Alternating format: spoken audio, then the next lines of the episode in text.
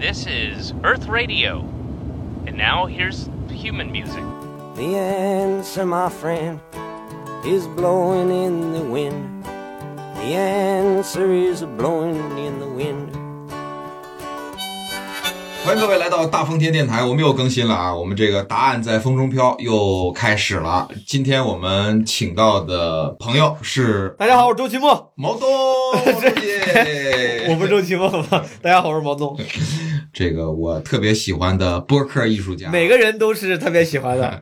哎，不可不是啊！哦当然了，首先也是因为我喜欢，我才会邀请。哎，也对，也对，嗯有道理。对，然后我们今天请到的毛东呢，毛书记，这个我就不用多介绍了啊。我最愿意介绍的这个毛书记的身份，其实，嗯，因为你又是 stand up comedian 嘛，然后又上过奇葩说，又上过脱口秀大会，啊、又又有各种各样的 title，然后在没有 title，，就为数不多的被你说完了，而且成绩都不好你。看，我我如果自己来说的话，你你看你自己创业，然后你在美国做记者，在国内的非常大的呃互联网公司供职，谢谢谢谢，都是一些不值一提的失败的职业经历。啊，这个在 二零一八年的单立人的这个最初的喜剧节那个比赛，毛书记是冠军，是吧？哎，我跟佳宇是在一八年的那个喜剧节上认识的。嗯，是。然后有有有很多，但是我更愿意去说到的就是基本无害，因为我可太爱基本无害了。谢谢谢谢。呃，毛书记的专场现在因为这个各种各样的原因吧，也对，有一年没有演出没有演了。嗯，呃，但但是这这一年是在演一些效果的线下的演出，呵，啊还有单立人嗯也有单。单立人的演出，对对，呃，就是希望二零二三年有机会，嗯，能再把专场巡演演起来，像佳宇的两句一样啊。你你的专场就叫基本无害，然后你的播客也叫基本无害，你得多么喜欢基本无害这个，我没想出来好的名儿，主要是嗯啊，这个是实话。我当时做专场的时候就想起个特别好听的名儿，特别有意思的名儿。基本无害并不是我的首选，但因为我确实也挺喜欢这个梗，我有点害怕这个梗如果就这个名字如果不用，就又被人占了。嗯因为我本来最喜欢的，我之前的甚至有一度那个我的 QQ 签名、微信签名是 Don't Panic，嗯，我后来看被什么哎什么某个演员的 呃非常优秀的一档播客节目当做了英文的名，我当时想，哎，我说这个这些这些你喜欢的表达，你有时候你不用，它被比就被别人用了，也很遗憾。所以说，当时基本无害，我是真的觉得，因为那个基本无害跟 Don't Panic 都是出自于同一本小说嘛，嗯《银河系漫游指南》。我当时想着，那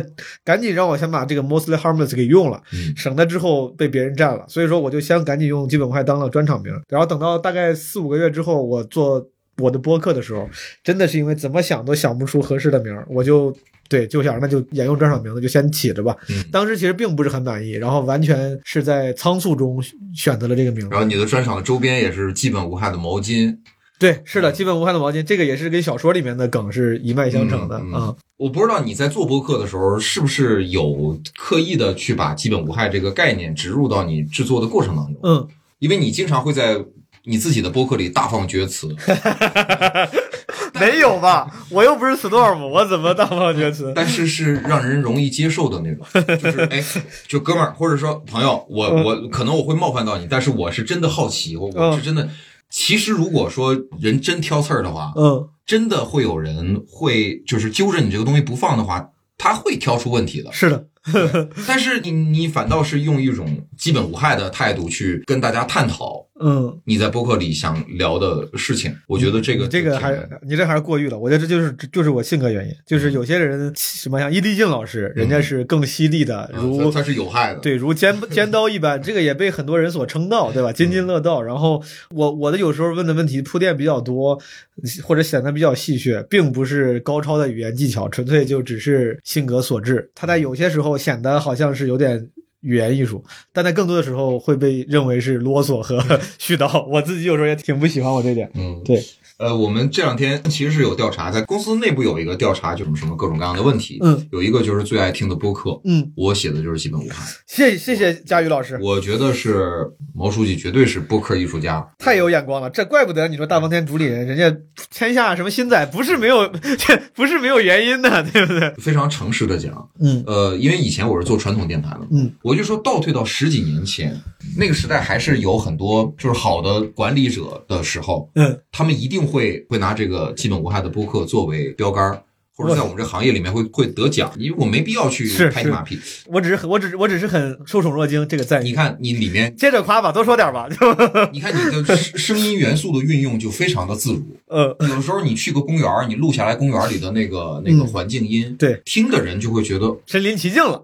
对就是老的广播人，嗯就是不会忘记曾经有的那些什么广播剧，就是是在没有电视之前。最早期的什么，这里是纽约，这里是伦敦，对那个记者的战乱纷飞的年代，以及到后面，呃，有了各种各样的艺术形式，通过声音来创造的那些，我觉得在基本无害里边都能够看得到，都能听得到，但是在眼前浮现出来。能被佳宇这样的老呃传媒广电人啊，这个做出这样的劝，这个这个这个赞誉，我说实话，不管是不是真心，我都非常喜欢，非常开心。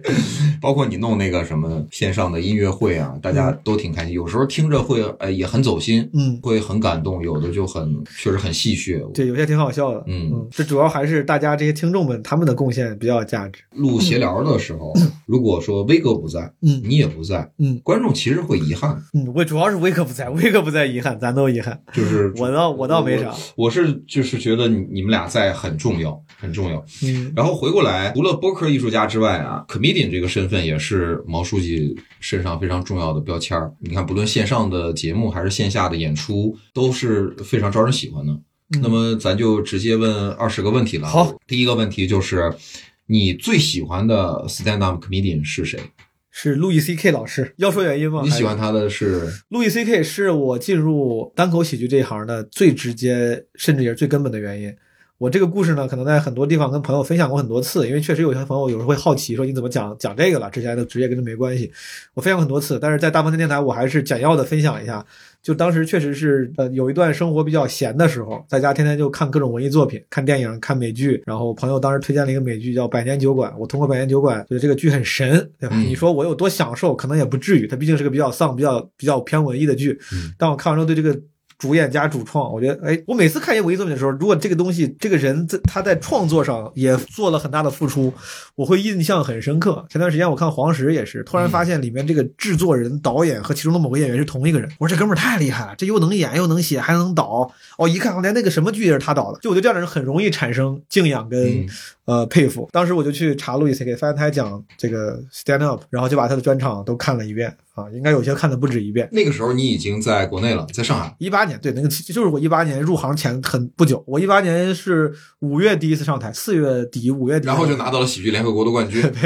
但是我大概看这个百年酒馆，这个大概就是一二月、二三月的事儿，二三月吧，可能是。但是你在美国的时候，并没有去线下看 stand up，也没有。那个时候完全没有，我在纽约甚至待了一年多，经常会路过那些喜剧俱乐部，甚至遇到那些路上招揽客人的人。总总会有那些人越多的地方，越有人去。对就是靠但是第三我告诉你。对，当但当时我就总觉得这是不是像是就是什么？你去那种泰国、海南旅游，有一些那种演艺表演，我觉得这应该没啥可看的吧。当时甚至上学的时候，网上流传过一些什么乔治卡林、嗯，Russell Peters，我不知道为啥那个时候反而他俩是在留学生圈里面流的流传比较多的小段儿，因为 Russell Peters 他很多的口音的那个东西是特别容易传比较。简比较简单嗯。啊，当时看完之后也并不会对这个艺术形式产生兴趣，说哎这俩人干的这叫啥啊？我也好想试试，完全不会有，你就把它当做一个视频就看一看。嗯但路易 C K 不一样，路易 C K 是我看完之后，他会让我觉得说这个，我就觉得这个艺术形式好酷。我想还能这么说事儿，还能这么说话，我想试一试。这是某种程度上是我对一个艺术家或者创作者，我觉得某种程度上是一个非常高的赞誉，就是他不是只让你觉得哎挺好玩儿、挺好看，他让那个受众会觉得我也想试试。我觉得这个这也是为啥后来我做播客基本无害的时候，后来有些听众他们说，他说因为听了基本无害，我自己也开始做播客了。对我来说，这是一个非常高的赞誉，因为有时候咱们会开玩笑说。咱们看了某个人的表演，或者看了某个脱口秀节目，说，哎，这我也行，我也试试，好像是表示因为你不行，我才觉得我我想试试。还有一种情况就是对方他向你展示了如此多的可能性，嗯他让你意识到，哦，原来连我这种普通人，连我都想去试试。他其实某种程度也是一种赞誉，他很他很不容易的。嗯如果一个人的表演能让你打心眼里对这个艺术形式产生冲动，其实我觉得还还挺不简单的。所以说，我觉得路易 C K 挺挺牛逼。嗯嗯呃，他是你入行的原因。嗯，呃，他也是你最喜欢的演员。对他讲段子的，就刚才一直说的故事，没有说直接原因。直接原因就是他讲段子角度很刁钻，很新颖，脑洞很大，技能很点很全面。嗯很多人觉得路易 C K 很丧，甚至说他什么那种暗黑，但其实你看路易 C 的表演跟状态，其实非常丰富，嗯非常饱满。他嗯不是丧型的那种内敛型的演员，嗯，该演该炸的时候很炸。我觉得他技能点很全面啊。你最喜欢他的哪个段子？跳我我现在脑子里第一下跳出来是印第安人那个段子，哦 就是特别没有深度，嗯特别傻屌。嗯，一想起来就会笑。啊！我当时甚至那个是我当时在上台之前看路易斯专场，我最经常回去回看的专场，嗯是在 Beacon Center、Beacon Beacon Theater 那那个里面，好像是他就说殖民者管美洲原住民叫印第安人，肯定是个错误嘛。大家到了美洲，以为到了印度，以为到了这个东亚，嗯，然后就演怎么叫他们印度印第安人，我觉得演的特别傻屌，特别好笑。嗯，他的有些东西就能够到这一点。那天我跟吕东吃饭，嗯，然后他就突然之间就想起了那个路易 C K 那个就是 asshole 那个段子，就是嗯零零七那个，就是嗯。里边有个对对对。梆梆梆对。梆，然后对。你一想到他们就会笑。他有一些很奇怪的、完全没有深度的梗嗯啊，什么 Nine Eleven deniers，嗯那个九九幺幺否认者，他说这是九个不认十一的人，这种就是没有什么深度，他就是突然好像好像好像就是脑洞大开，就这个人你就感觉他脑子很奇怪，他至少在讲这个段子的时候，人物形象是，你看这个人，你看我的思想多奇怪，但是我不知道为啥就让人印象深刻。就他没有那种炫技，就是我你看我都想多刁钻，对只是让人觉得说，我，这哥们儿挺有意思。对，，但这个非常，尤其是你像佳宇，我我们也都是这几年也算是搞创作者了，嗯也可以算算一个不入行的创作者。咱们其实知道，如果想显得深刻，这个事儿没有那么那么难。嗯，你想显得深刻，想显得在讨论宏大命题这件事情，其实稍微装一装，多加个几句话，加个壳，就让觉得别人觉得哦，这在讨论社会议题，那个在讨论种族议题，它嗯。不是很难，但反而你克制住你想要显得牛逼，让别人仰视的这个冲动，只是在展示自己的那个有意思。这个其实就不管是这个姿态还是这个技术，我都非常佩服。嗯，嗯，那国内的 comedian 你最喜欢谁？卡姆。嗯这能播吧？老老有人说到卡姆就说这没法播，他当然可以播，对吧？嗯这无所谓。嗯，咱就纯从艺术的角度，我从纯从表演的角度，对他的表演风格我很喜欢、嗯啊！我在我从上台之前我就挺喜欢他的表演，然后当时我记得刚刚上台讲开放麦的时候，Storm 还拉我录过一期，凡要去管他，问过我一模一样的问题。我说的是卡姆，他说你不觉得？那你怎么大家很多人都说周奇墨，你不说周奇墨？那那个时候我确实没看过周老板的演出。嗯啊，那个时候我在还在上海，我没看过周老板演出。大概之后，周老板才去当时的功夫 comedy 开了个专场，嗯啊，我才看了，还是卡姆。对不起，齐梦，不是我这种我这种风格，你明显能感觉出来的嘛？就是我确实就是肯定是喜欢那样的，我喜欢傻屌型的。嗯齐墨那种就是那种优秀，是我完全愿意认可、敬仰，但是可能我自己，如果你让我选一个风格，我会想变成卡姆那种嗯啊，这是我的个人个人偏好嗯，就是他的幽默感很足，他就是有意思，姿态很正确，姿态很正常。人在他舞台上，他没有一个姿态是说，你看我给你做了一个讽刺，嗯我你看我委婉的点到了最近的社会议题，你看我这个委婉委婉的是不是很有技术？就这些东西，我觉得是一些经过一些初级表达文字训练的人都可以稍微稍加打磨就可以做出来的事情。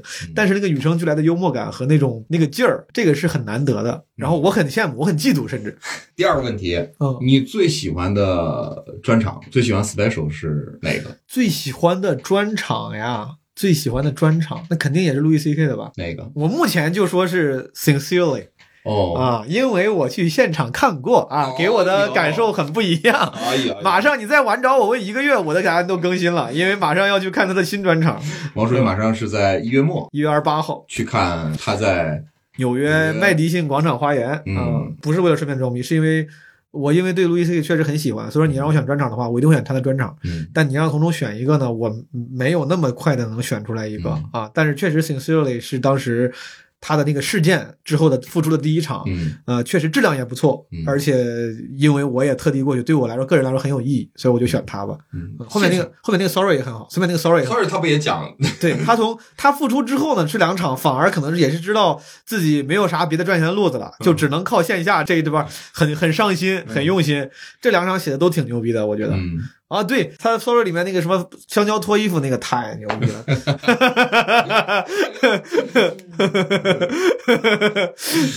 想想就好笑。国内的专场呢？梁海源的专场。哦我没看过，我不知道。我大家都说，我就也说，我你是人云亦云，我不知道。那那呃，基本无害。基本无害就还行吧，基本无害我当然很喜欢，但对我感兴趣的朋友可能会觉得体验还挺好，但他仍然那么多优秀的演员，我这个我想想，你你这点沉默沉默可以剪掉，我真的没想，我想想啊，国内的专场我要说谁的专场？这点沉默不剪就留着，留出来毛书记的这种纠结。郝宇老师专场吧，郝宇老师专场咋就不对劲儿？哎，你 想了半天，你想想。我是以为你知道，没想到你让我说。我们闲聊主播同行的专场啊，等到下回说，下回再问我这问题，我就是佳宇的啊，佳宇的两句，先把闲聊的主播说一遍。何必呢？呃，第三个问题，复合性问题，就是你现在能想到的，你最喜欢的书、最喜欢的电影、最喜欢的综艺，前提是他对你的喜剧创作有影响，有影响。呃，当然不是说现在的，对，而是小时候可能他就潜移默化的影响。文艺作品嘛，还是文艺作品。你要是书，肯定得先说个《银河系漫游指南》吧，因为连从专场到播客的名字都是从这里面来的。然后我对那个就叫道格拉斯·亚当斯啊，这个大哥呢，本人也是。就像我对路易 C K 一样，就感觉他的技能点点很全，我很佩服他。除了写书，之前还啥都干过，还干干过保安呢，干过保镖呢。就这哥们儿，他除了这本书之外，像之前我在我自己的节目里还分享过一本，他的叫《消逝世界漫游指南》。就你难得能看到把非虚构，他他等于说写了个日记，写了个 blog，写了个博客，能把这个非虚构的日记写的那么好笑，真的很不容易。这大哥让我对我的科幻和幽默在这两个领域的认知都有改变。小时候实话实说，我上小学那时候还真挺喜欢韩寒的，嗯啊，我不知道这这种。风格对我后来的文艺创作有没有影响？但我猜多少有一点。他也很幽默，而且也很讽刺。枪总也有。其实实话，我我在上大学、高中末、大学的时候，其实当时看枪总写的很多饭否，嗯，微博。后来看他出的那些什么六里庄哈，其实那些东西，六里庄这本书在出之前，我在那微博上看嘛。枪总的表达方式跟风格取向。其实我一直都挺就挺认同，然后对我有有影响。不但有现在的表达的东西，他还把传统的一些东西融在里头。是的，他特别像《世说新语》的。是他对我影响也挺大。嗯，电影我一度最喜欢叫《Fight Club》搏击俱乐部。大学时候，你你你试过跟朋友们组一个 Fight Club 吗？没有。First rule of Fight Club：Don't talk about Fight Club。我大学的时候是那个时候看了不少 IMDB 二点五。大学的时候，当时看着对 IMDB 二点五，觉得二二百五就像看那些新的对。高分电影，但是只有《Fight Club》这个电影让我觉得就是是嘣就冲击，就是印象深刻。什么《肖申克救赎》也好啊，什么那些其他什么《Rain Man》这种也是高分的典型的好电影，他们是好的，但对我冲击没那么大。《Fight Club》冲击挺大，然后一剪辑，然后叙事手法，就是那个快节奏的样子，然后其中也是非常大胆的大尺度的聊一些镜头，那个时候是对我来说比较新新颖的，包括中间的那种彩蛋，就是跳帧的是是是是是，感觉很酷，嗯。大学毕业之后呢，可能自己对于文艺作品相对来说没有那么容易产生强烈的情绪了。我我很难想到说，哎，这个电影我巨喜欢。非说的话，就是确实就是那个《星际穿越》，当时我看的时候印象非常深刻。我从电影院里就感觉腿软着走出来，就感觉在人在飘，就感觉经历了一个极其魔幻、一让人印象深刻的旅程。走出电影院的时候，嘴人都是飘着的那种感觉，只有三次。一次是《泰坦尼克号》，这是我很小的时候，但是不是电影院，是从我叔叔家在看盗版 VCD。我走看的是全版的，全版的，应该是十岁左右。我看完全版的，从我叔叔家走出来，我爸领我，他那个打完牌领我回去。我当时觉得这个世界太奇妙了，就是我觉得这电影太……你在看电影？对，就啥都有，什么 啥都有，就是。都有，老爷车都有。那我爸和我叔他们就在打牌，我在那一个人看那个。然后另外六这三次里面，第一次是泰坦尼克号，另外两次就是阿凡达和星际穿越。阿凡达，阿凡达一是我上大一的时候在美国一个电影院看的电影，那是我第一次在美国电影院看电影。看完之后，我不应该不是 IMAX，就是正常的吧？看完之后走出来，在那个停车场，人就是飘着。我想这太牛逼了，这电影太屌了 啊！这俩都是卡梅隆，对，嗯，所以人家确实还是牛逼的啊。虽然感觉是那种大众的消费品的导演，但不得不说，你去电影院看那个震撼感就是非常难得的。后来一三年的时候，《泰坦尼克号》重映，然后我还又看去电影院看，又看哭了。哦，啊，我跟我朋友，我俩那俩中国人看哭了。前头几个那个那个黑人大胖大姐在那安慰啊。什么？So cute！不要哭了。呃，拍真好，哎，真的，我我要是我要是能选，我绝对不当那些名留青史的那种高级艺术家，什么法国新浪潮也好啊，什么那种艺术圈艺术家，就想当卡梅隆，嗯，就想当这样的，拍出那种最脍炙人口的，让最广大人民群众喜闻乐见的文艺作品。哎，商业上是超级成功，而且你说在艺术上，我不觉得他是特别 low。对，不 low，怎么怎么 low？让年年幼的我对这个世界产生了美妙的幻想，打开了我对整个世界的向往，这太功德无量，简直是这 low 什么？所以我看你专门做了一期一个文艺爱好者的叫什么来着？回忆啊，一个文艺爱好者的自我修养。你说节目吗？对，哦，对，有一期节目，因为因为因为这个电影的上映以及它的尺度都是因为都是因为文艺爱好者。嗯啊，但当时我我本来是想做个，就是它某种程度不是非要是正面的纪念，我觉得就是这是一个一个很不一样的节点，我想把这个事儿呢，就是用某种形式记录下来。嗯但我对这个你说这个大哥嗯那个情感上是不是一定是那种缅怀纪念？嗯包括他有没有别的值得讨论？当然有，但只只能以这样的形式发，要不然他发不出来。嗯只能以纪念、缅怀去说他的光辉，另外一面不为人知的光辉历程才可以啊。是，其只实能说这些。对，只能说这些。我我只能用这种方式把这个节目发出来。嗯嗯嗯，但是他他那个确实是好。那综艺呢？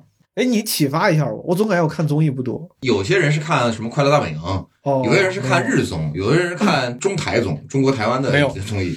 音乐综艺吧。对我来说，我看的最多的是音乐综艺。我曾经有一度还没上台的时候，当时没有太多看 American Idol，没有，就在就国内所有跟唱歌有关的综艺，我嗯每什么都看。就那个时候超级，女声，对，就是你从网上搜，当时哪怕是再小再小的综艺，你都没听过的，只要跟唱歌有关的，我就嗯听。从中考声音到什么我是歌手这种，都是有有有几年都是每期不落，还有还有好多你甚至听都没听过。嗯中国最强音这种，这都算有名的了，爱看。但对喜剧可能没有太大影响。对喜剧有影响的综艺想不太出来了。奇葩说吧，算不算奇葩？奇葩说是我大学毕业那一两年还真的挺愿意看的。嗯所以后来我才选择参加奇葩说，那个当时也不是出于任何演艺职业发展的考量，单纯就是我有兴趣，我想去试试。因为之前看那个第一季、第二季，我觉得那个这个节目还挺酷的。嗯，哎呀，这是毛书记的文艺心路历程啊！不文艺不文艺，这这都是最最最大众级的消费了，有个内容消费。你是在故意的在照顾大众，还是说没有，我就是，这就我就是一个普通的郑州长大的这个文化程度不高的文艺爱好者。你要让蒋方舟来，比如这种这样的，这我们年纪差不多，人家可能说的真的就是你没听过的书跟名儿。我其实就人家说最最容易流传的文艺作品，可能就是那种比大众审美高一点点，但又不能高太多。我这种之所以能做播客这样的内容媒介，就是因为我可能有些人觉得，哎，好像你挺有文化，但我的文化呢就跟大家差不多，所以说大家能聊到一块儿去。我要真的很深，就聊不到一块儿去特。意提蒋方舟不提别人？因为我俩我记得特别清，我俩年纪一样。我上小学的时候，我上小学三年级、二年级的时候，当时看到了一就是叫《正在发育》。当时因为看韩寒说少年作家，嗯，然后看另外叫玉什么的，说蒋方舟是什么少年作家天才。我看完之后，我说妈，这人跟我一样大。我说为什么？我觉得他都能出书，我特别不忿儿。我 我印象里，因为他是很明显的，就是上一些访谈节目，你们知道他是呃阅读量很很广泛，然后言谈之中呢，你能感觉出来，这个就是人家看过书的人啊。我言谈之中看着书的都是大众消费品，是因为我就看这些。我偶尔看的那些深刻的东西呢，也是为了尝试，哎，看自己是不是会感兴趣。但我之所以不提，可能大概率是因为他没有给我留下深刻印象，就我看完就看完就过了。嗯，那咱说你这个写段子从哪儿来呢？从生活中来。我的段子是这个是完全不敷衍的，就是我的段子佳宇应该相对来说熟悉一些，咱们共同台也有一段时间，嗯基本上都是生活中的事儿。就是有些朋友，我觉得我很敬佩，他们会认真的去，比如说去设计结构、设计段子内容，他们的加工跟结构设计都是有讲究的，更像个作品。我的更不像个作品，我的就像是把事儿。我的打磨也只是打磨，把一个这个这个事儿百分之一百真实程度是这样的，我可能留下百分之七十真实程度，加了一些梗，就可能之类是我是我是这么讲的，就所以说我从一开始讲的都是基本上都是叙事型的段子，没有什么特地我观察型的那种段子很少，因为观察型的段子相对来说就比较设计，你得去找一个洞察，像议论文一样，说你们有没有发现这个事儿，这个事儿我是这么觉得，就是像议论文，我的段子很多就是记叙文，就是从生活中来。我直到最近这一年，我才尝试往记叙文里面加一些议论的部分，也是为了想让自己更上一层楼吧，锻炼一下自己。但我之前自己就是沉溺于这种简单的创作，我也很开心。我去讲事儿、讲记叙文，我也很开心，大家好像听得也很开心。只是从二二年开始，我觉得哎，好像这个高标准要求自己，学点新的创作方式啊，锻炼锻炼，我才开始加议论文。嗯。第四个问题，你小时候是一个受欢迎的小孩吗？小时候大家是愿意跟你玩的那种吗？我小学的时候爱跟我玩的都是班上的书呆子 nerdy。那个时候我小学时候的最好的朋友都是 nerd。那你也是 nerd 吗？我不知道，但我现在想想，我就觉得肯定是因为我也是 nerd，所以说大家也，我想到了几个关系还不错的，一个小孩是特别爱做什么航模、嗯手工，就是自然课的那个那个灵魂人物，嗯你知道吧？嗯然后有一个小孩特别爱看书，嗯我俩是全国应该是全国第一批看什么《哈利波特》《魔戒》的人，哦，就是刚刚出的时候我们就买。是中国少年报上预告说有个书叫《哈利波特》，当时全国连什么电影什么都没有，大家都不知道。我们俩爱看书，还有一个哥们儿，他就是也是又看书，然后又作为一个小学生又了解什么很多时事。这三个人是我的好朋友之三，所以说我现在回想一下他们的画像，我觉得我一定也是个 nerd，要不然不会是这样的朋友。我感觉你在讲一个少年版的嗯 Big Bang Theory。对，就感觉我感觉那个时候，因为我那时候剃个小平头，嗯个也不高，脖子上戴个毛线的月票公交车月票套，嗯你无论如何都不是那种帅版。那个时候我们 我们班有一个哥们儿，现在后来我俩是好朋友，他当时就比我酷多，他是学校里那种混社会的 又帅，城里小孩儿。个儿又高，然后六年级的时候已经开始跟自己女朋友偷偷到楼梯的那个就房顶那个地方开始打接吻你要打啵儿了。对，哦我是那个去八卦这些事儿的那个 nobody，我是那些人群中八卦这个说啊，那个谁谁又跟谁谁上，我是那个人，我是跑着步一米四五的个儿追公交车的时候，那个月票的毛线套在后面在脖子后面飘的那个人。我那个时候初小学比较那儿的，初中的哎，时候我，记得你有一个段子讲的是，你说 呃，是字节的那个工工牌儿啊在脖子后面飘，对，那个是你真正的看到了，没有那个是个假的事儿，但是当时那个画面是是我自己小时候的，是我自己体验过的，嗯因为这个是我自己的小小学同学。有一次我们小学聚会，应该是几年前了。他说：“毛东，我记得你。”他说：“你知道我印象最深的是啥吗？”他说：“就是你带着月毛毛线月票套赶赶公交的时候嗯啊。”他给我描述那个，他说：“你的那个那个书包特别大，然后就什么背的特别靠上，然后你跑得特别快，然后背后那个毛线套在那儿飘。”我也挺感慨的，同学回忆起这些 年少的时候。只能回忆起你这样的时刻。，对，但是那我就是因为可能小学时候不够酷吧，就只有这样的时刻。嗯初中、高中好一点，但应该也不算是那种最 popular 的。最 popular 可能是又高又帅，打篮球打得好，对吧？嗯这样的人，我往这个方向努力过，但初中的时候稍微努力过一下，呃，怎么努力？一度就初中学习很好，但也打架，就是这个让人。我那时候大家不是流行什么那小子真帅，嗯什么狼的诱惑，那个时候那种嗯我的流星花园。就觉得是那个在学校里很浪、很酷、会打架、很社会，再加上如果你学习又很好又很帅，那就很牛逼嘛。所以那个时候帅不帅这我没办法解决，我只能靠留长头发，然后穿纯色的那些衬衫和衣服，呃，买捷安特自行车来弥补这个外形，其他我做不上。然后学习好一点，然后跟那些混社会的大大哥同学去网吧，然后去打架。那可能是我看上去最 popular 的时候了。嗯就学校里，我比那些学习好的人要更混得开，没有那么 nerdy 嗯啊。但是又比那些玩的、打架的、上网的那些一块玩的朋友的学习要好，感觉好像很全能啊。然后就当时远近闻名是个小小有这么一号人物，嗯，然后到高中的时候没有摆正自己的位置，被大哥打了一顿，然后然后就又成了 nerdy 型的，就对，哦，是被打过之后，然后开始没有被回归的。被打之前就回归了，因为当时谈恋爱了，当时就我当时一旦谈恋爱之后，觉得我因为有女朋友，所以说别的什么玩儿啥不重要，嗯要那靠那些东西来支撑自己的年少的自尊跟自信，我已经不需要了。嗯我有这么美美的女朋友，我已经对宠辱不惊了，波澜不惊。得多美啊！她是她当时初中这校花，然后高中的时候就属于高一刚入学，嗯，他高二、高三好多班的男生会跑到他们班门口去去看他。哦啊，那个时候我不是毛东，我是谁谁谁的男朋友。不就是我的意思，就是大家谈论起我俩的时候，不会说毛东跟他女朋友，嗯说的谁谁谁跟他男朋友。哦，我是那个就是我是那个配角，你哦，你啊是他的一个附属附属啊，所以说你问我多好看，他是曾经是挺好看的，但后来女生都越来越好看了吧，嗯女生的后来长开了，又会打扮了，会气质什么变了。就当在当时在初，尤其是初中和刚上高中的时候，他是挺好看的。然后我因为这个事儿，其实安抚了我很多焦虑。嗯，我反而很多事儿，今天晚上没有谁没叫我去网吧，我没玩儿，没事儿，我女朋友，我有女朋友，就这种，你能靠这个理由安安慰自己，自己活得很笃定，反而有有那么一两年，嗯，对，直到他他绿我，他绿我的时候，那就是另外一回事儿，那就是那事儿就不说了，不重要，跟喜剧没有关系，这跟幽默没有关系。哎，那你觉得你小时候就咱说一直到上高中嘛，你是一个幽默的人。不是，我是个，nerdy，我是个好玩的 nerd，嗯，就是你也是个爱做怪声，爱出洋相。嗯也接老师话，不，我不坏，我很听话，嗯。我是班长、团支书那种角色，哦，然后很乖，很不酷，没有什么性格。嗯。我尤其是小初中可能想要尝试有性格。嗯。啊，高中的时候可能也就是大家会觉得你不一样，但整体来说不是那种坏孩子，天天给人起外号什么。就是逗你，然后接老师话那种。不是，我是老师眼中的乖孩子，我一直叫老师眼中的乖孩子。就是如果你要是想说对喜喜剧的影响，我从小学开始在春节春节联欢会上、班上春节晚会上就开始跟同学演相声了哦，啊，就是会会去排排练学专门去学，呃，找老师教了吗？还是自己？哦，我当我当时报过那个语言班嘛，咱闲聊里时候聊过，哦报过语言班，学绕口令、演讲跟相声。然后我跟另外一个喜欢相声的同学，就我说刚才那个有点什么了解时事的那个学习也很好的，我俩排什么骑士大兵的，就是学骑士大兵的相声。就所以说对这个东西，语言类节目确实这个从小就有，嗯从小就有这种感感觉。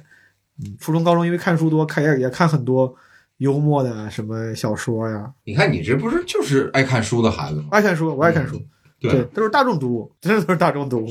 哎呀，真是 humble 啊！嗯，你这弄的说英语比我还多，我这有点不平衡了，我得多说两句。我这平时在这个播客里面啊，就嗯不讲 English，但是既然毛书记来了，咱们就得讲点。就得 speak speak English。呃，第五个问题，你最早的段子是讲啥的？你还地有地狱梗，河南人。嗯，原因是因为我不知道后来地狱梗一度被大家觉得是是嗯 cheap love，、嗯我不觉得，就是我至今仍然不觉得，我觉得讲的好，我仍然很愿意听。就像 Russell Peters，人家就靠这个就他妈就能开全世界巡演赚大钱一样，不是什么低级的艺术形式。我当时当时写的直我直接原因是因为当时我先上英文开放麦，我上英文开放麦之后，我先我要想我要先让那些国外的观众能够知道我身上最强烈的标签。嗯然后我当时看了很多国外专场，觉得他们都最常讲讲的是这种族。嗯，Louis C.K. 他都不是黑人，他也讲自己的 Jewish 的这个血统，嗯，犹太人血统。然后那些黑人好多演员都是对嗯然后黑人讲黑人嗯，那我就讲了，我这没有什么种族的区别，我我没有什么这个标签，我的标签我就是河南人，在国内好像就是河南人，好像有点那种标签，但是还有东北人，对，但外国观众不知道，哎，我就后来就讲，那干脆就把这个事讲讲吧。我上我的第一句话就是，我说我们中国没有什么 racism，嗯。但是我们会有地域歧视，我就把这个事儿，我就把这个当前提，先先把这个背景讲了。嗯。我说，而我呢，我说我是河南人，在中国，这个河南人的标签是干嘛干嘛干嘛，就是什么井盖啊。当时我就其实是很简单的段子，但是那是我英文写的第一个段子，然后写完之后呢，有点影响，有点效果的，其实效果还行，嗯。估计也是大家不知道这些，这东西对他们来说很新啊，原来还你们是这回事儿。然后我后来开始讲讲中文的时候，我就想，英文不能白写，把它翻译成中文的吧。嗯我就把那个河南人写的第一个段子就改成了一个中文段子，然后在开放麦讲，没想到我也不知道为啥，可能那时候大家就没听过太多好东西吧，就效果巨好啊，所以说我那个段子就讲了很久也没扔。我我觉得其实写的也挺有意思的，而且后来我还深化了一下，讲过一些真的给我带来的困扰，就是因为这不像是有些，就我说有有有大家调侃东北人，我不知道你。作为东北人，在社会上有没有真的因为这个被歧视或者有偏见而影响过心情，是吧？我也是真的有过，我真的有过，所以说我就是想说，嗯。啊，现在可能少一点了，但是我大学的时候，对，以及刚去上海的时候，其实其实有一些类似的体验的，嗯所以说有的说，但后来因为好像业界大家都时不时的说这个地域梗不高级，那我讲的也就少了，我就不打讲了。我觉得就看怎么使吧。对就是就这没有什么高下之分。对我就很愿意。就齐墨那天说一事儿，就说他觉得喜剧很大的，就几乎是所有喜剧的一个非常重要的结构，就是刻板印象。嗯，对，你的地域的这个东西，你你写的就是国内讲地域梗跟国外讲种族梗一样，就是包括你在舞台上，就 sketch，你你你嗯你那不也是刻板印象？因为你塑造那个人物，你也塑造那个人物最最典型的特征嘛。是的。嗯，而且国外有很多演员，他上来就要讲这种东西。对呀、而且你像现在那种那种名秀，什么从 Chris Rock 到 Dave Chappelle，到现在还每个专场必讲种族问题，嗯，这就相当于一个荷兰籍演员，等我红了，我都已经名扬全世界了，我还都要讲河南人问题。嗯其实就是意思是，就不应该对这个素材，大家这个一般都是同行说的。其实他妈那些大家最广大的观众，人家不跟你讲究这个，就好笑就行对。一般就是同行相亲，同行说你这素材不高级啊，嗯不行，那你别听不就完了？对，没必要。对对对，我是第六个问题就是这行你入行的原因，就是刚才我们提哎过的回答过了，是的。那当段 Louis C.K. 当时生活很愤懑，呃，生活状态不好，看到路易 C K 讲了自己那么多生活中不如意的段子，嗯让我觉得我真的很受启发，很震惊。我说，原来生活中过得很 loser 这件事情，竟然能够变成这么招人喜欢的东西，我这是我当时一个直接的想法，这就是为啥我想上台。我说这哥们儿他妈讲的自己感觉很 loser，竟然能把这些事讲的这么好笑，然后底下人为他大笑、鼓掌、欢呼，我说这也太爽了吧！突然我觉得我自己好像也没那么愤懑了，就这事儿人家比我惨得多，或者比他比我难受的多，他都能这样讲，能换来这些东西，我说真的有魅力，我想试试。嗯，就是这么一个原因。第七个问题，咱聊聊职业前景。你觉得 stand up comedian 这个职业、这个工作，你还能做多久？我希望能做，能一直做。我确实希望能一直做，我还挺需要这个。嗯，啊，就是没有。无论你在干嘛，就甚至你有一份全职的工作，你有另外的在其他领域，你是一。大明星、电影明星哦，那那那那就不讲了，那就不讲了。我大明星、大导演了，还讲这干啥？没有没有，我不知道，因为我我我现在呃上上过班，在讲单口同时上过班，干过播客啥的，我能非常清楚的，至少我确定上班什么做播客这个事儿是不可能替代单口对我的意义的。但是我不知道这个意义是啥，这个意义是那种现场及时的反馈，让我感觉自己有存在感，让我感受到自己的价值吗？如果是的话，也有可能就像有有一天我如果真的成了大明星，也有可能那个大明星的附带已经满足了我这个存在感跟价值了，那可能我就没有那么需要单口，可能我演几年电影，中间有一年突然。出来再录个专场，像 Kevin Hart 一样。我我举例子啊，理想中有可能会是这样。除了这种极端情况之外，大概率我现在已已经在生活中这几年能够尝试了各种事情，我都能够确定它替代不了单口对我的这个意义。也就是说，目前我干的这些事儿，任何一件事儿，它没办法让我放弃单口啊。它对我的，我没有更好的渠道来支撑自己啊。我相信有一些人，或者是新人，或者是从来都没有接触过这个行业的人，可能会因为你。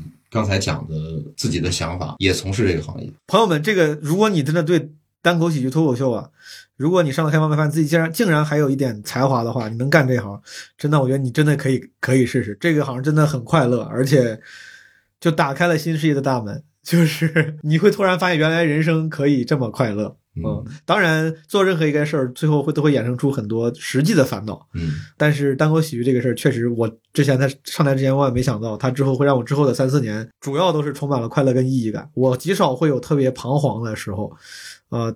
后来的彷徨也都是因为钱的赚的不没有身边人多，但这个事儿它解决了我很多问题。嗯，没有那种上班的时候觉得我操，我之后咋办呀？我这上班没有意义。就 你不但上班，你还创业啊？对，嗯嗯，所以说那些都没有给你现在的这种没有。我今天还在想这个事儿，有可能是那个时候创业有合伙人，你那个你的那个主人公意识没有那么强，也可能是我的问题。可能我作为创业者应该有主人公意识，但当时因为有合伙人，大家觉得这是一会儿一一块搞的事儿，它不光是我自己一个人的事儿。后来你搞单口之后，你发现这是我一个人的事儿，所有我的我的。创作是为了换来别人对我的认可，是为了换来我自己的价值被人看到。就这种这么高的付出跟回报的转化率，很难在别的任何事上见到。嗯，在别的，尤其是上班这个工作这个事儿上，你的付出跟回回报转化率是很低的。你付出一百分，最有可能只有一分变成了你个人的价值感。你去，甚至你写书写歌，可能那个都是群体工作。你是唱歌的，有人给你制作，有人给你混音啥的。单口目前的发展情况，基本上全部都是你一个人。的能影响最终的全部呈现效果，嗯，这个转化率非常高，所以说你的动力也会非常强。你为了换来那个最后的回报，你的那个付出的动力也会非常强，会极大的减少你的那个焦虑和不确定啊。嗯，你同意吗？你你光问我，你这不跟我聊天啊佳宇，我我我当然同意啊，我当然同意。但是在呃这个答案在风中飘里边，其实我我特别想去做的一件事情就是引掉我自己，哦，就是引掉这个不行，就是 ask 的这个。我非常想要独树一帜，所以说我这一期就跟别的一期不一样。我这一期主播佳宇就非常明显，没有没有无所谓，你问吧。嗯，第八个问题就是，你觉得现在国内的这些 comedian 里面，谁是被低估的？哎，你这个问题问的很好，谁是被低估的？我觉得被低估的人很少，哎。嗯，我觉得大部分都被高估，包括我自己。目前在按国内的脱口秀发展的情况，呃，你要跟美国比起来的话，肯定是我们。我们的发展节奏发展的就突然之间爆炸式的增长，这些就去完全不一样哦。我觉得这个被高估，我自己是非常，我自己甚至自私的讲，我是希望的，因为这个行业被高估，这个行业的从业者被高估，大家会过得好一些，过得好一些。但是不是真的因为我在线下讲了几年，讲的还行，好像我竟然能赚到一些小艺人的钱了。嗯那些科班出身的演员苦苦演了几十年戏，因为没有上综艺，我觉得这不是演员的成功，是综艺的成功。就是现在的这现在这个脱口秀的热的现状是综艺的成功。当然，大家会各种的公关稿、媒体都会说，这是因为演员的创作有多么好，创作有多么直指人心、针砭时弊，或者是唤起共鸣。当然，但那那些更针砭时弊、更唤起共鸣的大作家们，他们他们赚到了这么多钱吗？可能做到很大很大的时候有，对吧？所以说，我觉得如果从回报来讲的话，很多人被高估了。嗯，那些被低估的就是那些现在赚钱还不够的，但是讲的也不错的。那这个东西在你刚才的表达的意思当中，就是大家都被高估，因为第九个问题就是我被低估了，这么说吧，我就 我听到的那些大老板，这个你来赶紧投投我，就是 第九个问题就是你看谁被高估了，第八个问题是你觉得谁被低估了。嗯那我刚才揣测你的意思就是，所谓的低估高估，呃首先你感觉大部分人都被高估了，这行业都被高估了。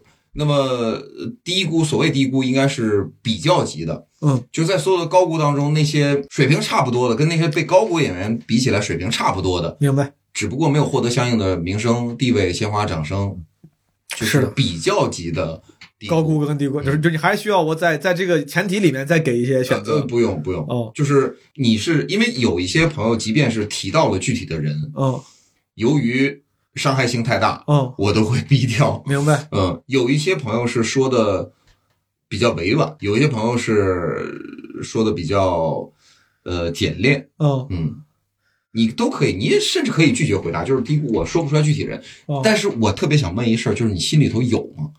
心里头有具体的人吗？我不是不好意思说，我是真的觉得说不出来具体的人。嗯因为我我我后我最近听说很多人大家大家见面会聊嘛，嗯说哎最近有什么新人特别厉害，谁谁怎么着？我听到那些名字呢，大部分我也没看过，不是大部分，应该是每一个我都没看过，所以说我不我不知道。但你说他们被低估了吗？也有可能人家点线下只是因为没有啥名气，他每个月赶场赚几万块钱，现在很多线下也在常态。一个就一个月赚赚几万，已经是在上海、杭州这样的地方，平均值了，对吧？不是是赚的很好的了。赚的很好了。嗯，对，我就觉得我们不是所有，这不是所有演员，就是大部分的演员赚的还是很少还，还是很少的。嗯，几千块钱的这种状态。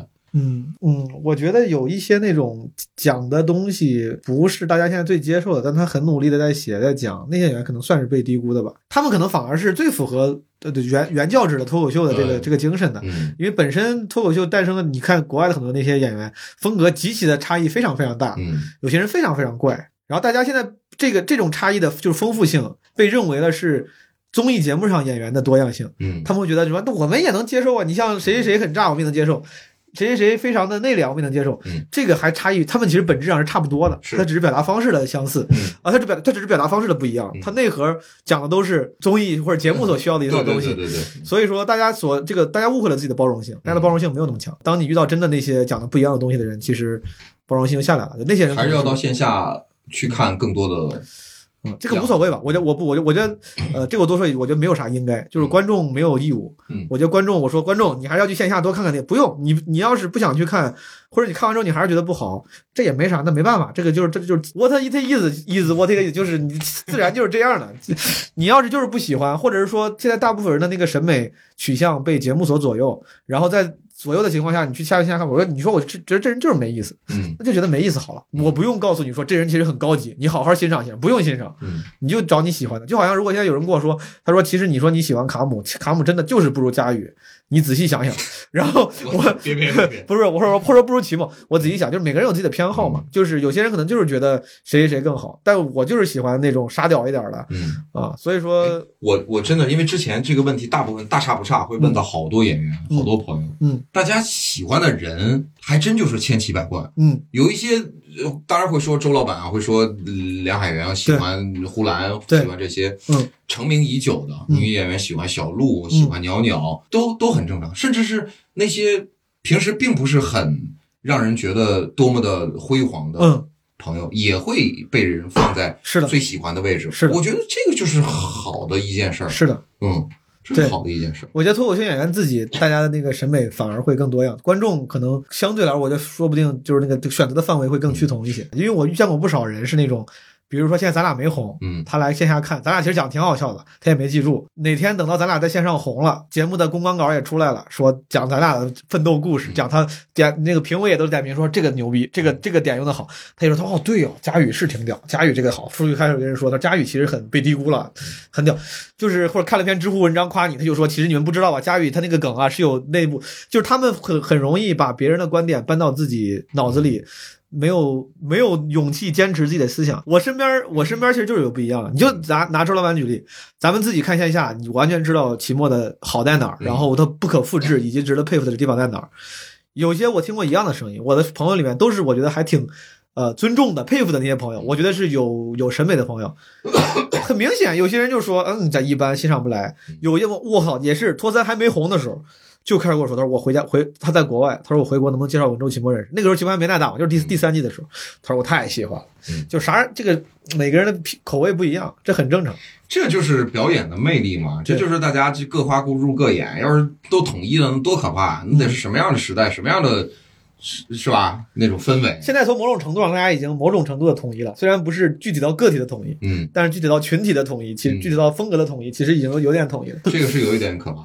所以低估和高估你都回答完了，我觉得我回答完了，嗯，那就第十个问题，你爱看脱口秀大会吗？我不太敢看，我上台前看的，你上了第四季和第五季，托四和托五，托斯托五我一我一眼都没看过，好像自己的也不看，别人的也不看，对，然后我卡段也不不卡看，卡段可能在微博上别人传的时候，我会点开看一眼。嗯除了现场看的，就是卡段，有时候在网上真的别人看了，嗯有时候我也会故意回避，有时候可能想点点开看。我只能说我如果我看过这这其中某些部分，顶多就是在微博上传播的卡段，嗯我没有单独去看过任何一期节目，这是我自己的问题，因为表我表现不太好，我就本身我的性格又没有那么坚韧，就是回避型态度。嗯啊，我之前录过别的节目，什么奇葩说啥的，我也没看过。对，甚至托三就是周老板李雪琴，就是李雪琴红的是三第三季吧应，该是三，当时我没上，但是我当时为了录我的那个节目，哎基本四吧？哦好像是雪国列车我忘了，反正为了基本为为为了录基本无害，我当时跟人聊评论型节目，每次为了为了录，我记得有一次为了录，连夜加看了四五期，就快速跳着看了四五期，也没有认真看过，嗯，反而可能就第一季还算是第一、第二季算是稍微多一点，也没有全看。啊就没怎么出名的时候，啊，那对对对，这节目没有怎么火对的时候，对对对嗯对，卡姆那季应该是我每个都看了，嗯，他的每个都看了，那时候是二零一九年，是吧？那时候你已经开始做对 stand up 这个工对作了，我有点儿我有点回避看这些东西，嗯。嗯。那这个东西，它是现在我们这个行业里头几乎是唯一的一个出口，所以很多演员为什么大家都去上海了，都去奔着这个线上节目的机会？现在这样的给喜剧演员出口的节目太少了。嗯，上升渠道比较固定嘛，这个我也老跟朋友聊。脱脱口大会现在有了一年度喜剧大赛，嗯一年度喜剧，大赛都都其实都不算是典型的为脱口秀演员准备的渠道。，它跟 stand up 其实有有有一定距离，但是单口演员上都一年一度其实挺少的，要不是因为之前你像小鹿啊、呃新仔，是因为在北京也是跟单立人有关系，跟米未关系比较近。我觉得某种程度上，在单立人有比较多的这个 sketch 的演出机会，大家演 sketch，他们其实某种程度不是因为是喜剧演员上的，是因为在单立人能练 sketch，以 sketch 的演员上的。对，大部分喜剧单口演员其实离一年一度也比较远，那个出口都算是一个非典型出口。是当时之前是有很多 stand up comedian 去做了编剧，哦，是的，做了编剧，是做了 sketch 的编剧，你在线下也写一些 sketch。是的，但是相比而言，确实是没有像美国有那么多的机会，有那么多的节目。对，我们这节目还是少。对，啥时候能再多起来的话，我觉得大家能我觉得节目不少，但大家就是国内的，就国内太成熟了。国内这个现在这些各种经纪公司啊稚嫩当中的成熟，是整个行业稚嫩，然后那个节目反倒是我觉得我觉得国内的商业运作太成熟了，嗯这个是真的。就是这个东西，咱们不是说什么都比国外差，就好像咱们的移动支付比国外成熟无数倍嗯一样，咱们很多体系其实比国外成熟无数倍。就是什么外卖啊这种东西，就是嗯这些有些这种整个就是体系级的成熟，不光是软件级的成熟，一样的。咱们现在这种我就说小艺人体系吧，我觉得其实很成熟。MCN 这种东西，美国一定没有这么多的。嗯现在咱们这种 MCN、抖音整个的这个生态链，什么星图、嗯商务合作这些事儿，嗯咱比国外，咱们国内的这些网红们赚钱的方式，其实比国外多很多。嗯虽然很多人还说，那 YouTube 上说分成机制更好一点，我去 YouTube 上开个什么频道，但整体来说，国内这个很成熟了。因为如此之成熟，所以说，其实节目有时候我觉得不少，很也有很多访谈节目，很多网综，很多网剧，很多啥。但是因为那些机构太多了，他有时候不他不会直接找到你，他在找机构。所以说你如果不在机构里的话，不在 MCN 机构经纪公司的那个艺人名单里，有时候你很难他触及到你。嗯我觉得不是节目不够多，而是那个分配机制嗯有点单一，或者是有点太中心化。嗯，这个就可能用到什么区块链概念。如果有一天这个分配机制 talents 这些人才到终端的分配机制，如果能够稍微去中心化一些嗯，啊，可能会好一点。哎呀，去中心化啊！我们接下来呢还有十个问题，这十个问题呢是 A 或 B 的问题。好在两个喜剧演员当中，你更喜欢谁？好，然后在这十个问题全是在演员里面挑啊！对，我的天，你这问的问，我不想评价别的演员。你可以不评价，你甚至说我挑不出来都可以。好，就是你，你可以选择，我可以自由的问，你也可以自由的。可以可以，当然当然，尊重尊重尊对重。这个，因为毛书记提到说，你不要光问这个上过节目的演员，因为嗯本身大家单口很很很广泛嘛，这个对行业。对对对。首先，这个上过节目的演员呢，这圈子又不是很大。对呃，另外呢，你又忽略掉了大家喜欢的国外的这些成熟的演员。是呃，如果来鉴别审美的话，包括一些线下的演员，我们都会有一些是分别。所以，就专门应毛书记的要求啊，我现在开始现想。我操！第一个，第一个，嗯，呃，路易 C K 我就不问了，因为这是你最最最好，刚才提到的人里边，你嗯觉得 Kevin Hart 和 Chris Rock 你更喜欢谁？Kevin Hart 你觉得 Kevin Hart 更呃更沙雕对，哦嗯，Chris Rock 他的那个高能量的那种讲的方式，我作为一个从业者非常值得我借鉴，我去学习。但是如果我自己看着玩的话，我还是觉得 Kevin Hart 那个劲儿，就是他就是好玩。嗯人家不是说 Kevin Hart 之前被称为 the funniest man 什么 in America 之类的嗯啊，就虽然他的那个段子深度没有那么深，但是人就是好玩，我就想看这样的。嗯。第二个问题，阿里旺嗯，和 Wanda Sykes，我没咋看过 Wanda Sykes，但我喜欢 Wanda Sykes，因为 Are you 我 kidding me？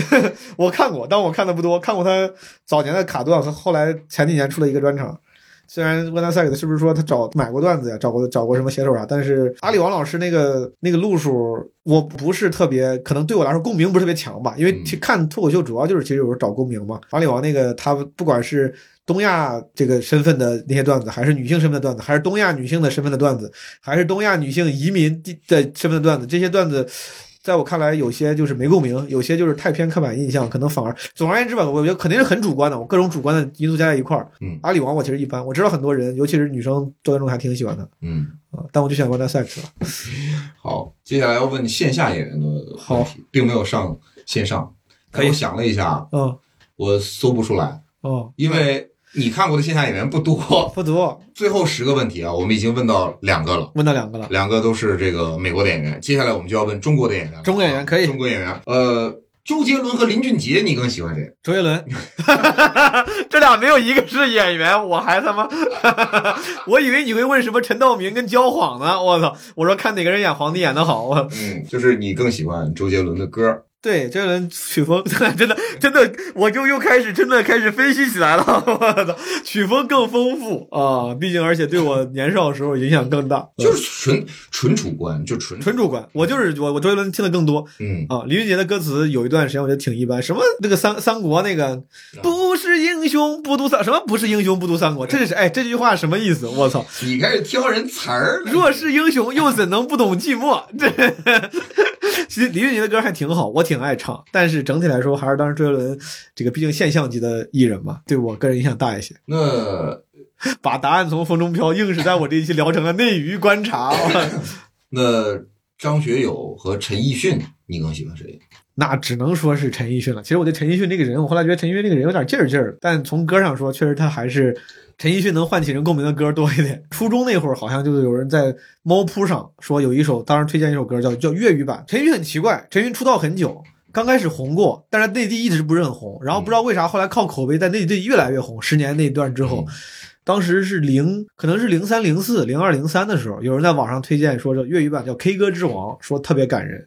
我当时听了歌，我觉得嗯，这歌写得挺好嗯，啊。那个时候陈奕迅在内地真的还没有那么火，他也是很早就影响我吧。接下来啊，嗯下一个国内的演员张曼玉和王祖贤，张曼玉？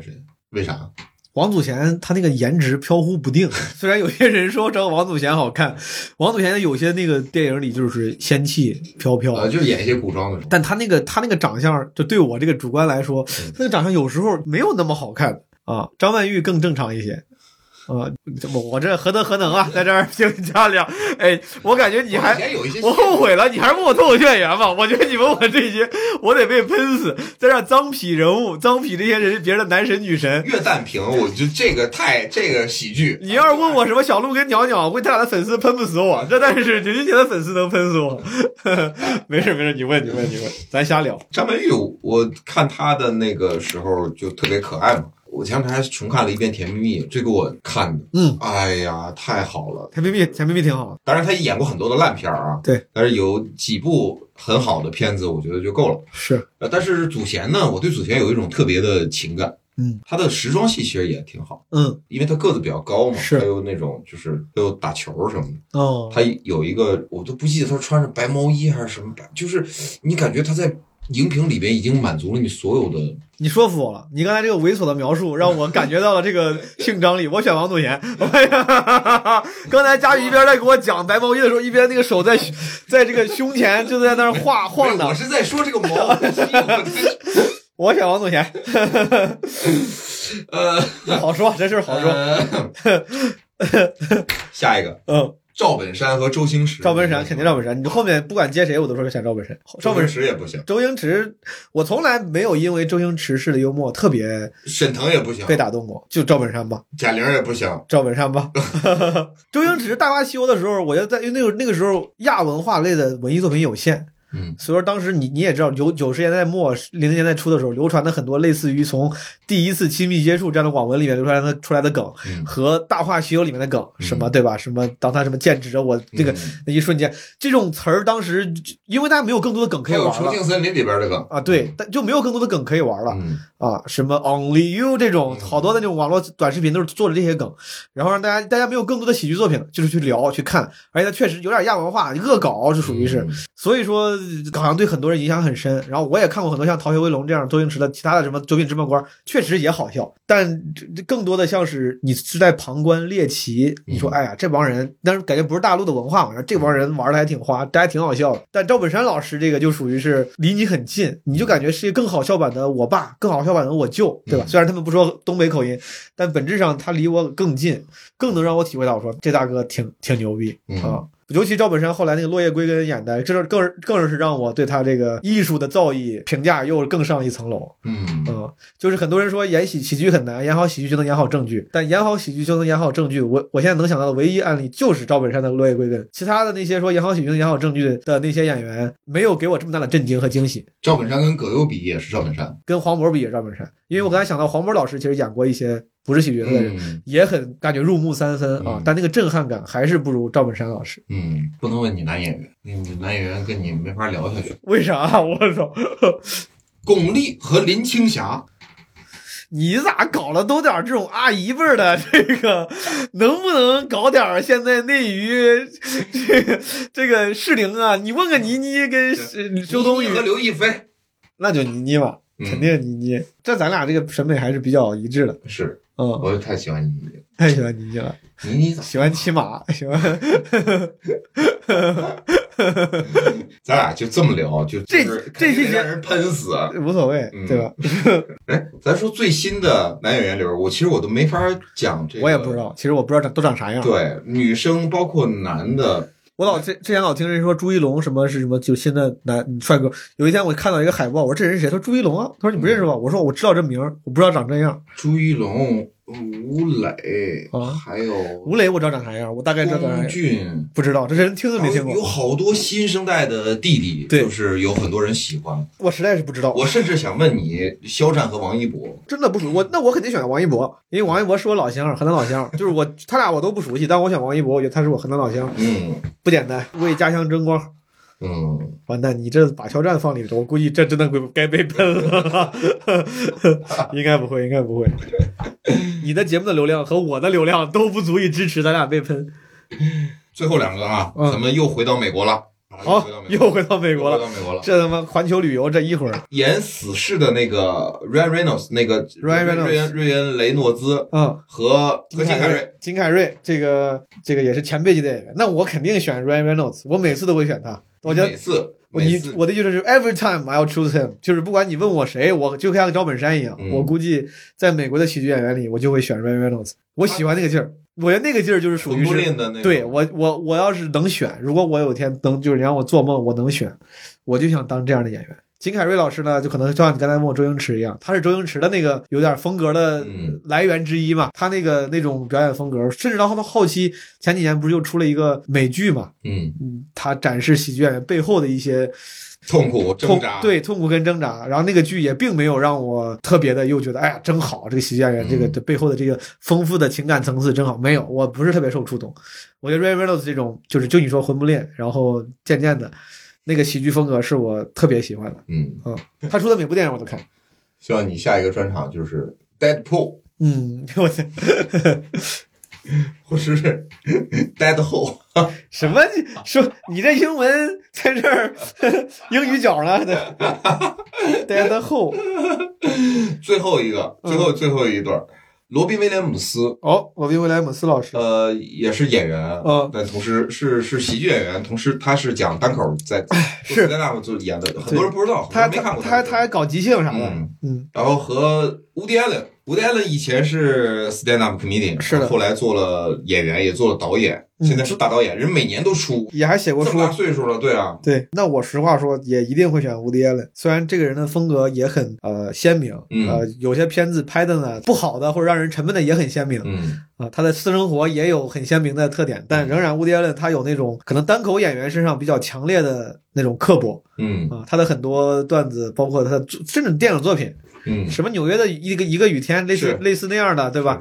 就是很刻薄，对于那个那个其实已经很轻松的一个电影的氛围了，是。但是整个他所有的地方都是在刻薄的在说，对，那那些自诩精英主义的嗯那些、那些中中产呀、或者是那些 hipster 的那种特质，他讽刺的东西不一定是我想讽刺，但他这个这个劲儿，这个嗯单口演员的劲儿，他能一直保持到现在，然后去去干这么都年纪这么大了，还这么小心眼儿的要讽刺讽刺这个怼怼那个，这个还挺挺有意思的啊。嗯罗宾威廉姆斯老师就是艺术宗师的那个那个范儿。之前上那个演员工作坊那个节目的时候，叫呃 Actors Workshop，是个是个节目，在上面即兴演演那些女的老太太啥的，就是牛逼是真牛逼。嗯但可能也是因为还是你吴爹的那个刻薄劲儿对我来说离得更近，所以说我选吴爹了。嗯，哎，这在这两个里边儿，其实最后这俩问题啊，前面咱就就当玩儿了。嗯，最后这俩问题里边儿，其实有一个非常明显的特征，Robin Williams 已经自杀了，嗯，重度的抑郁，Jim Carrey 也是重度的抑郁，只不过他没到自杀的地步。是的，然后你的选择都是没自杀的都是更轻松的。对，我某种感，我某种程度上，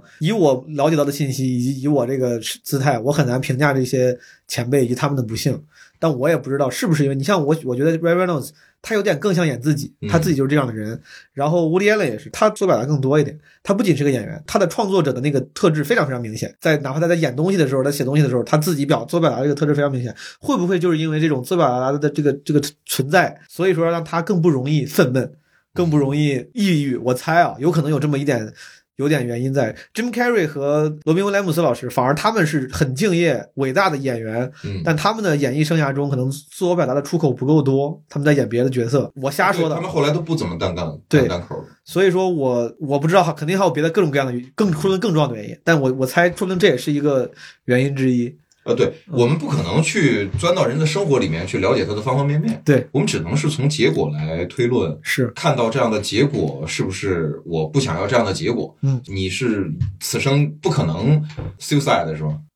有可能，我觉得有可能。我二零年做基本无害之前，就我每次这个在创作上的重大转折，都是因为心态上的抑郁。嗯我讲单口也是因为那段时间心态上的抑郁，然后做播客也是那段时间心态上的抑郁，这两次都是去医院看过的，人家诊断过的，临床诊断过的。我第二次的时候，天天想的就是就是 suicide 这点事儿，但是不是自己啊，我没有我没有严重到考，因为我自己非常清楚，我好像说我当时知道，当你去做心理治疗的时候，第一个问题就是说你有没有想过自杀，这是这是一个很大的很重要的标志。嗯我当时一直避免让自己去想这些事儿，我觉得不要让自己什么自怨自艾，或者是沉沦在这些这些抑郁的情绪里面。但是那段时间我就是心情很不好，我天天就在想动物自杀的事儿。我上网搜动物到底会不会自杀，他们对死亡有没有概念？因为老老有人说动物会有一些自杀性行为嘛，嗯鲸鱼，嗯包括斑羚飞斑羚飞渡的时候，那个妈妈斑羚被当当台阶，它自己掉下去。嗯他们的自杀到底那段时间我查过好多动物，到底有没有死亡的概念？当他们做这个动作的时候，知不知道自己后果是死？嗯他们是不知道恐惧，还是知道恐惧仍然选择如此？那你获得的答案是我当时查的好像我有点记不清了，但好像是就是他们大部分时候这个选择是他们不知他们不知道啊，他不是故意拥抱死亡的。嗯嗯，他们只是基因的造就，对，当时他们对于世下意识的对对于世界的认知可能是有限的，他不知道这个动作背后带带来的是死亡。呃，我记得是这样啊，有可能我我的那个调研不是很很充分，嗯但我觉得这个还挺有意思的，就是我没有想过自杀。当我有一些对于生命跟死亡的真正的想要去思考的时候，我尽量用别的话题去带开我自己的那个思绪。嗯对我当时是用动物死亡的事儿去带开我的思绪，但是我希望我回答你的问题，我希望我此生不要 suicide，我希望我能开开心心的活下去，嗯。我希望我能活得比你们都久，我希我希我我想要去参加每一个我的朋友的葬礼。我我我说过上一季的闲聊里边，我最喜欢的那一期就是，呃，其实本来我们要做的葬礼的那一期，就是关于生死的那个。关于死亡的那个，呃，永远都是毛东牛逼四个大字烙在心头。我如果你不说的话，我真的难以想象。我不知道你曾经有这样的一段。现在我觉得还有这个影响啊。前段时间他妈，我感觉我最近，比如说我不回信息，我对信就我的回避，我回避生活，嗯呃，回避回信息，回避看节目这些事儿，我一直以为是我自己个人性格使然，我我懦弱逃避。到后来谁呀？有个身边朋友就是得抑郁症了，说。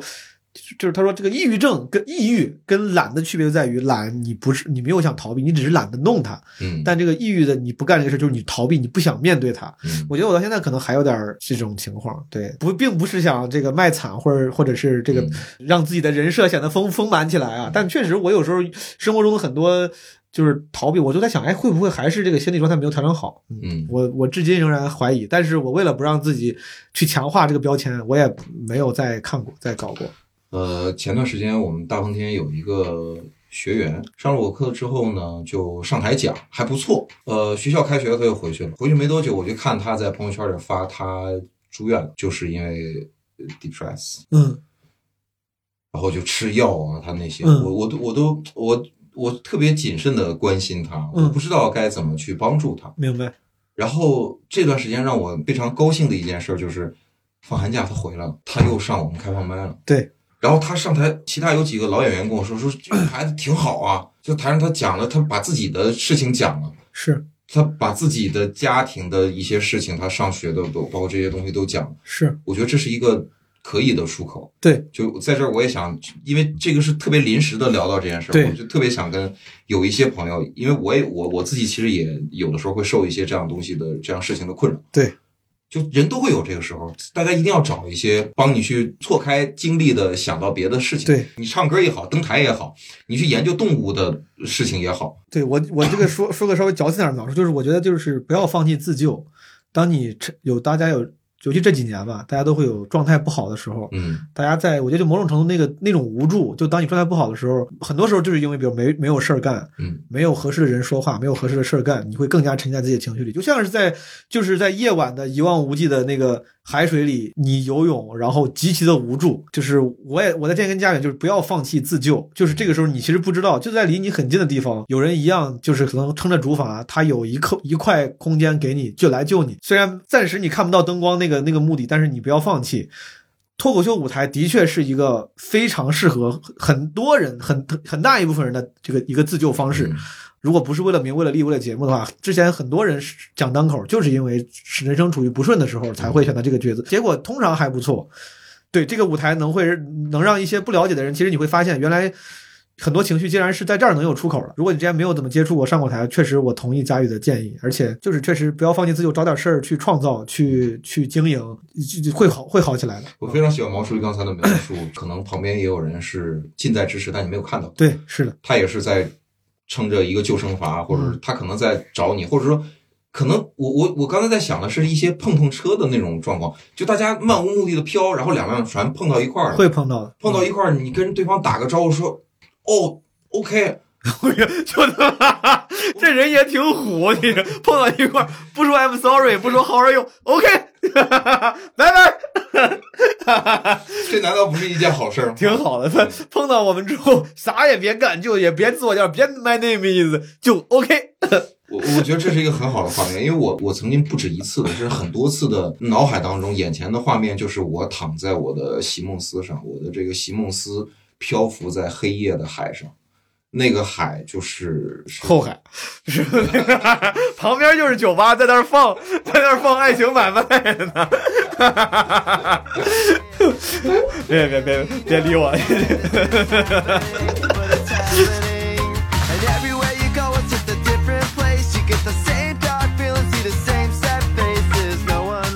有我操，朋友们，欢迎收听《基本无害》。大王今天不行啊，大哈哈哈哈。台，听基本无害吧，听什么大风天电台？